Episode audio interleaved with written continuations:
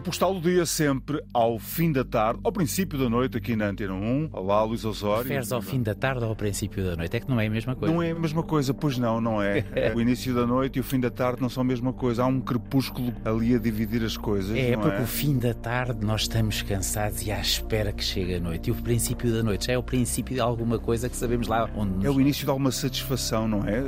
Associamos o início da noite a um período em que o dia parou para nós, não é? Vai, pelo menos quando as coisas em casa estão bem, não é? Muitas das pessoas que estão Sim, a ouvir as sim, coisas em casa não estão não muito estão bem, bem. e é uma chatice. Verdade. Eu falei por mim Sim. que o início da noite para mim significa o descanso do guerreiro, não é? Que é o chegar a casa, calçar as pantufas e, e descansar. E como sabe bem chegar a casa e estarmos bem, não é? Não acontece a todos. E às vezes Felizmente. anos e anos a fio. Queres falar sobre isso? Vamos. Rui Pedro desapareceu há 25 anos.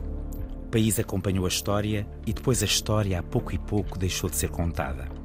Mas Filomena é uma mãe coragem, uma mulher que tem no rosto as marcas de um sofrimento que não imaginamos. Como se cada ruga e cada vinco fosse mais do que uma ruga e um vinco. Filomena é o símbolo do amor de todas as mães, mas também de toda a inquietação e medo de que alguma coisa possa acontecer aos filhos. Cada mãe vê em Filomena a hipótese de um dia lhe poder acontecer o mesmo. O pequeno Rui, criança eterna, desapareceu de Lousada há 25 anos. Tinha 12. A família ficou destroçada. A Filomena, o António e a pequena Karina, dois anos mais nova do que o irmão. Sabes que hoje é médica? Sabes que conseguiu fazer das sombras um motivo para avançar? Que cada dificuldade, cada lágrima em casa, cada grito de desespero foi força e incentivo para não falhar, para não desiludir, para fazer com que os seus pais se orgulhassem, para os compensar um bocadinho que fosse.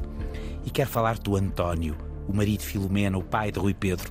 O António que se manteve discreto e silencioso, um silêncio que permitiu que fosse tábua de salvação e amparo para Filomena e Karina, um silêncio de tristeza funda, uma tristeza que nunca conseguirá expulsar do seu corpo. É mobilizado ainda assim pela força da vida, mobilizado pelo orgulho na sua princesa Karina, mobilizado pelo amor que sente por Filomena desde que a conheceu, tinha ela 18 anos.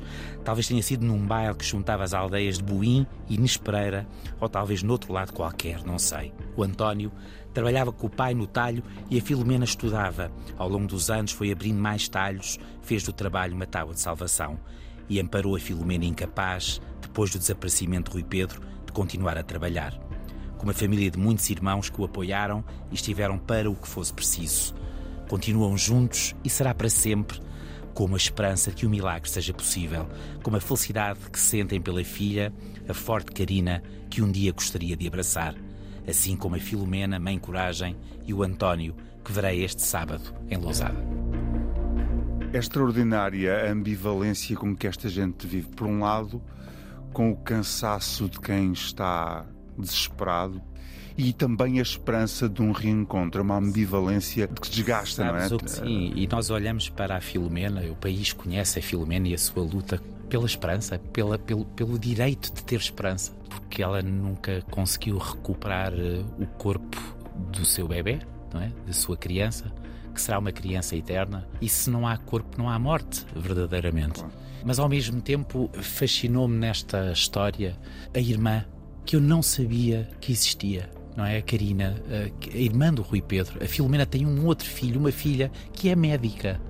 Que apesar de todas estas sombras e esta, e esta dor profunda, teve a força suficiente Resiliência superador, não é? superador para ter os resultados que lhe permitem ser médica, ter entrado para a Faculdade de Medicina e ser médica. A ambivalência total neste casal e neste homem que foi a tábua de estabilidade da família e, e que tem um orgulho certamente enorme na sua filha, mas também uma dor que nunca confessou publicamente, ao contrário da Filomena, e amparo da Filomena. Mas há, há sempre um impacto familiar e com os pares à volta Claro. que tem uma situação como estas, não é? Claro. Afeta a família e afeta o relacionamento da família com os outros, é? Um dia, a conversar com a Teresa Paixão, diretora da RTP2 há muitos anos, ela disse uma coisa que era completamente óbvia, mas na altura em que o disse, pá, há 20 e tal anos, para mim surpreendeu-me muito. Estávamos a falar de uma mãe com vários filhos e ela disse: Não, ela tem vários filhos, mas a dor daquele é única. porque todos os filhos são únicos. Verdade. E é verdade. Eu tenho quatro filhos hoje, todos os meus filhos são únicos, como se tivesse apenas um. Há um livro sobre o desaparecimento do Rui Pedro e de outras crianças, chama-se Sem Rastro, foi editado em 2023. Para o fim desta nossa conversa, pesquisei-se que o número só no Distrito de Lisboa em 2023 houve mais de 800 pessoas desaparecidas. Algumas reaparecem, é verdade, mas são 800 pessoas só no Distrito de Lisboa. São milhares por ano no país que desaparecem. Continua a haver famílias fragmentadas todos os anos com este tipo de histórias. Luís, um abraço. Até amanhã. Até amanhã.